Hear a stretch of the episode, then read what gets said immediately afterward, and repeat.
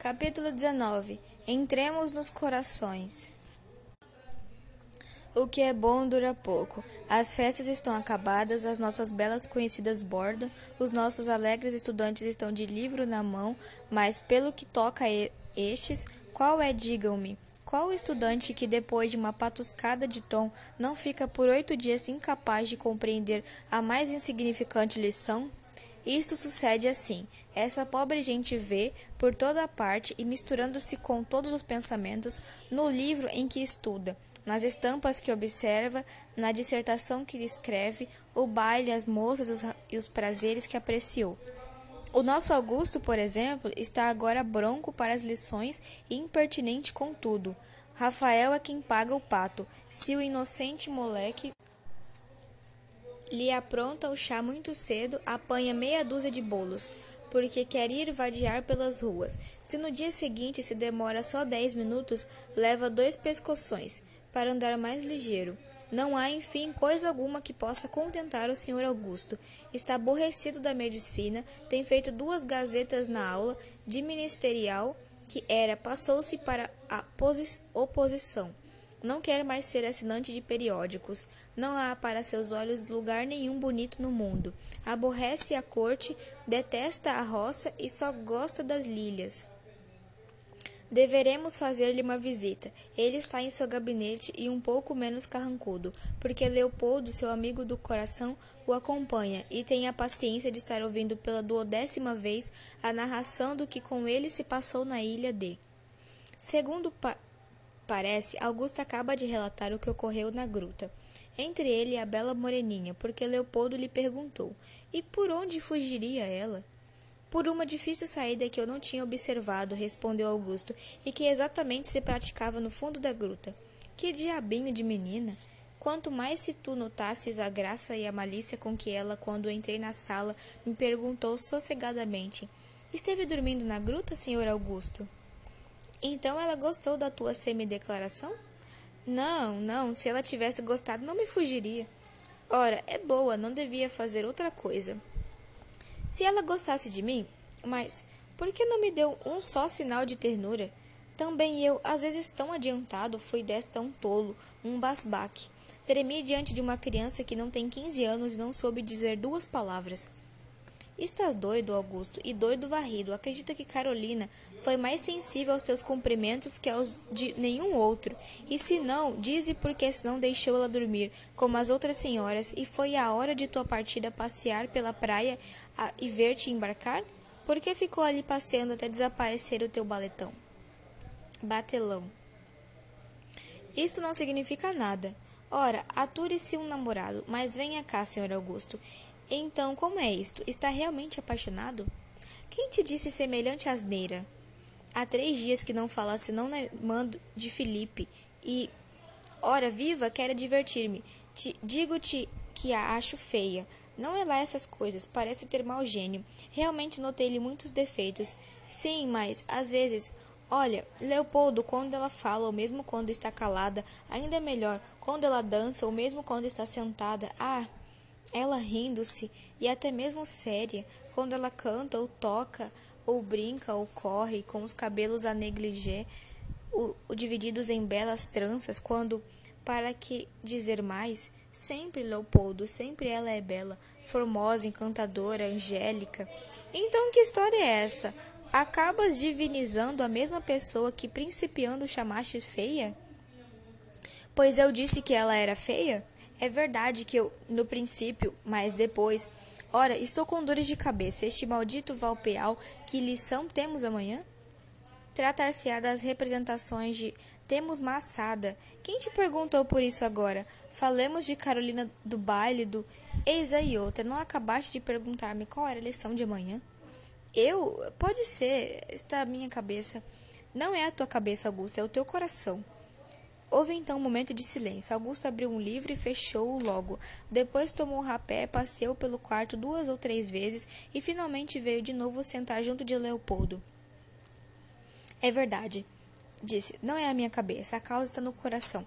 Leopoldo, tenho tido pejo de te confessar, porém não posso mais esconder estes sentimentos, que eu penso que são segredos e que todo mundo nos lê nos olhos. Leopoldo, aquela menina que aborreci no primeiro instante, que julguei insuportável e logo depois espirituosa, que daí a algumas horas comecei a achar bonita, no curto trato de um dia, ou melhor ainda, em alguns minutos de uma cena de amor e piedade em que a vi de joelhos banhando os pés de sua ama, plantou no meu coração um domínio forte, um sentimento filho da admiração. Talvez mais sentimento que é novo para mim, que não sei como o chame, porque o amor é um nome muito frio para o que o pudesse exprimir. Eu já não me conheço, não sei onde irá isto parar. Eu amo, ardo, morro. Modera-te, Augusto, acalma-te, não é graça. Olha que estás vermelho como um pimentão. Oh, tudo naquela ilha fatal se assanhou para enfeitiçar-me, tudo, até a própria mentira. E tu acreditaste muito nessa senhora? Escuta, Leopoldo, uma vez que com a avó de Felipe conversava na gruta, eu, fatigado e sequioso, bebi um copo d'água da fonte do rochedo. Então, a nossa hóspeda contou-me uma fabulosa e singular tradição daquela fonte. A água dizia-se milagrosa, e quem a bebesse não sairia da ilha sem amar algum de seus habitantes. Eis aqui, pois, uma mentira, mas uma mentira que excitou a minha imaginação. Uma mentira que me perseguiu lá dois dias e que me persegue ainda hoje. Uma mentira, enfim, que se transformou em verdade, porque eu bebi daquela água e não pude deixar a ilha sem amar, e muito um de seus habitantes. Deveras que isso não deixa de ser interessante, mas que efeito esperas tu que provenha de toda essa mochinifada? Que efeito o amor? Amor? Amor não é efeito, nem causa, nem princípio, nem fim, e é tudo isso ao mesmo tempo. É uma coisa que, sim, finalmente, para encurtar razões, o amor é o diabo. Dize-me, pois, sinceramente falando, qual o resultado que pensas tirar de tudo isso que me contaste? Que resultado o amor e ele a dar-me com o maldito amor, Augusto? Falemos sério. Essa tua exaltação estava muito em ordem num poço num moço que quisesse desposar Carolina. Porém, tu nem cuidas em casamento, nem se em tal pensasses te lembrarias, roceiro como és, de escolher para uma mulher uma menina que foi criada, educada e pode-se dizer que mora na corte? Esta agora não é má. Deveras que ainda não me passou pela mente a ideia do casamento, nem chegará a tal ponto minha loucura, mas suponhamos o contrário contrário disto, que mal tu achas em que um roceiro se case com uma moça da cidade? Que mal! Ora, escuta, devendo ir morar na roça, a moça tem necessariamente de mudar de costumes e de vida. Compreende, pois, quanto atormentará o coração do pobre marido à vista dos dias de sabores e contrariedades que sofrerá na solidão e monotonia campestre uma senhora amamentada no seio dos prazeres e festins da corte?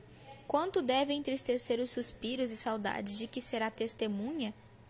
Quando a amada companheira recordar-se de sua família, de suas amigas, do teatro, do passeio, dessa cadeia de delícias, enfim, que, apesar dela, a ligará ainda seu passado. Oh, não, não, Leopoldo. Se o marido for amado, quando se ama, deverás e se está com o objeto do amor, não se recorda, não se deseja, não se quer mais nada. Tu falas em amor, Augusto? Ainda bem que somos ambos estudantes da roça e posso dizer-te agora o que entendo, sem medo de ofender suscetibilidade de cortesão algum pois ainda não observaste que o verdadeiro amor não se dá muito com os ares da cidade, que por natureza e hábito as nossas roceiras são mais constantes que as cidadãs? Olha, aqui encontramos nas moças mais espírito, mais jovialidade, graça e prendas, porém nelas não acharemos nem mais beleza, nem tanta constância. Estudemos as duas vidas. A moça da corte escreve e vive comovida sempre, por sensações novas e brilhantes, por objetos que se multiplicam e se renovam a todo momento, por prazeres e distrações que se precipitam, ainda contra a vontade. Tudo a obriga a ser volúvel. Se chega à janela um instante só, tem variedade de sensações. Seus olhos têm de saltar da carruagem para o cavaleiro, da senhora que passa para o menino que brinca, do séquito do casamento para o acompanhamento de enterro. Sua alma tem que sentir ao mesmo tempo o grito de dor e a risada de prazer, os lamentos, os brados de alegria e o ruído do povo.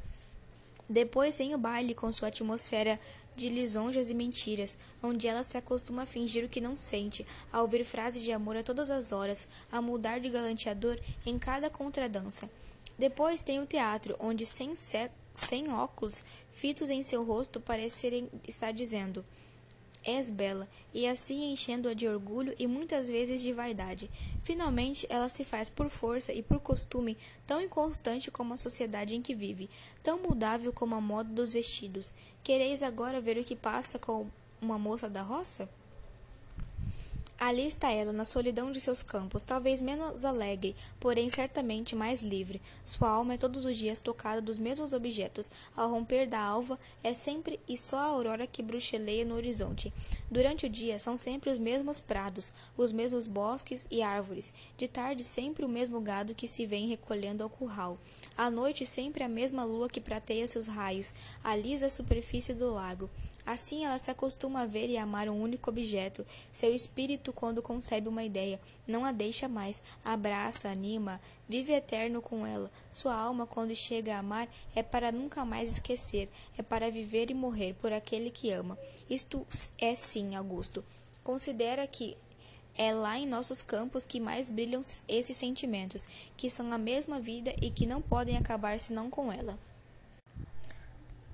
Como estás exagerado, Leopoldo, juraria que desejas casar com alguma moça da roça? Oh, se ele deseja me dominar, certamente que o satisfarei com uma das muitas cachopinhas da minha terra. Eu logo vi que em teus raciocínios e observações andava o gênio da prevenção. Escuso-me, porém, de responder-te, pois que falaste em geral e desse modo concedes que há muitas exceções sem dúvida. Bom, quando não, tu me forçarias a tomar a palavra para defender a linda moreninha que tanto cativa. Então, Augusto, teremos porventura um romance? Que romance? Perderás a aposta e ao completar-se o mês? Daqui até lá, se eu pudesse esquecê-la. Mas aquela menina não é como as outras. É uma tentação, um diabinho. Quando, pois, começas a escrever? Estás tolo, respondeu Augusto, tomando por um momento seu antigo bom humor. Eu ainda pretendo nestes quinze dias mudar de amor três vezes.